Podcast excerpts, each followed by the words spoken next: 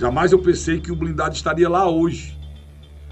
Só que hoje está sendo votado pelo plenário essa imposição do Congresso Nacional, essa imposição do, do ministro da Defesa, ou seja, das Forças Armadas ao Congresso Nacional. Está sendo votado hoje.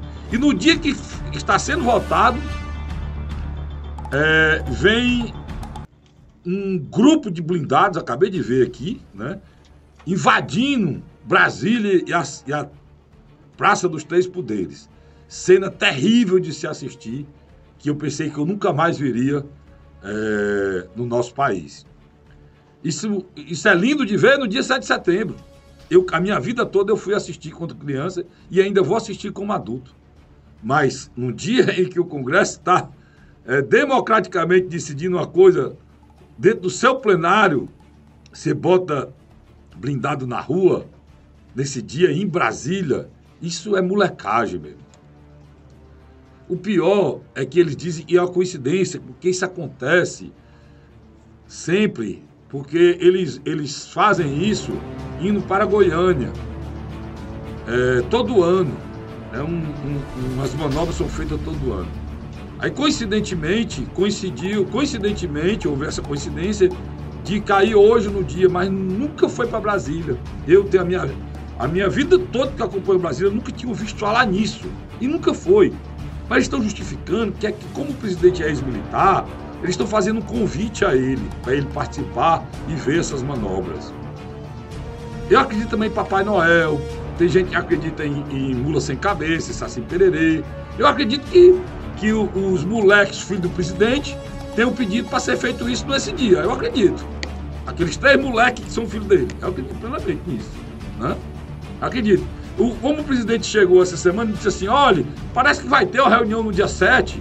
Lá e eu vou na reunião lá, porque não é possível continuar o que está acontecendo no Brasil no dia 7. Parece que vai ter. Eles pagam, dão uma quentinha, dão dinheiro, mandam o carro, manda tudo para fazer os protestos e ele diz: parece que vai ter. Essas coisas de pensar que a gente é abestado, né? Eles marcaram deliberadamente esse dia. Aqui no meu programa, eu não acredito em coincidência. Nem mesmo coincidência essas coincidências que a gente acredite, eu digo que é, é, é, é, providência. Aqui no meu programa, algumas coisas que acontecem emocionantes aqui, quando eu falo de Deus, não é coincidência não, é providência. Isso foi, isso foi providência do seu Bolsonaro botar isso no dia, para voltar a gente a se acostumar, né? achar que a gente tem que se acostumar com um blindado andando nas, nas praças dos três poderes. O país quebrado, o povo não tem condição de, de comprar um quilo de carne. O cara, o cara faz um desfile no momento que o povo está passando fome, com dificuldade, desempregado, saindo da pandemia, 570 mil mortos, e tem gente apoiando isso, meu. É. Errar, voltar todo erra, meu irmão. Mas apoiar uma porcaria dessa aí porque, porque errou, não quer voltar atrás, ficar orgulhoso, é difícil, bicho. É difícil se, se vocês me falarem numa quadra igual a essa que a gente vive, com inflação de 30%, 40% ao mês, o pessoal dizendo que é 4% ao ano, com salário mínimo congelado, todo mundo passando fome, com um cidadão que não, não ganha por dia um quilo de carne, com gasolina de 7 reais, né? Um, um, uma, uma doença solta, o povo morrendo, falta vacina. Se disser que teve outra quadra pior do que essa no Brasil, me diga, porque eu, é outro canto, eu não morei aqui não. Eu não morei aqui não. Se você me disser que teve um tempo pior que esse aqui agora, né?